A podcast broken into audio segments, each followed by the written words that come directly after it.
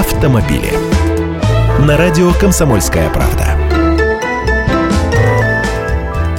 Здравствуйте! В Москве самым популярным кроссовером по итогам января и февраля 2016 года стала Toyota RAV4. За два месяца в столице было куплено 853 таких автомобиля.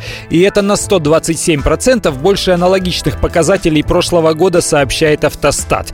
Это я к тому, что кризис у нас. Японские внедорожники по-прежнему в фаворе. Успех модели объясняется еще и недавно налаженной российской сборки этого автомобиля. На втором месте рейтинга рейтинга Renault Duster в январе-феврале 2016 года москвичи приобрели 736 кроссоверов столичной сборки. Это на 89% больше, чем годом ранее. Замыкает первую тройку Nissan X-Trail. Продано 727 таких автомобилей, тоже плюс 98%.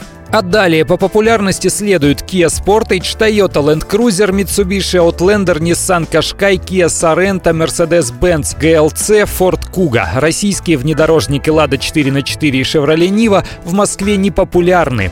А в это время общероссийская статистика несколько отличается. По-прежнему Duster – национальный бестселлер. И вот пятерка лидеров среди кроссоверов. На первом месте, как я уже сказал, Duster, на втором Toyota RAV4, на третьем Lada 4 на 4, четвертый четвертое место Chevrolet Niva, пятое место Nissan Qashqai. Это данные Ассоциации европейского бизнеса за первые два месяца текущего года. Я Андрей Гречанников, автоэксперт «Комсомольской правды». Отвечаю на ваши вопросы в программе «Главное вовремя» каждое утро в 8.15 по московскому времени.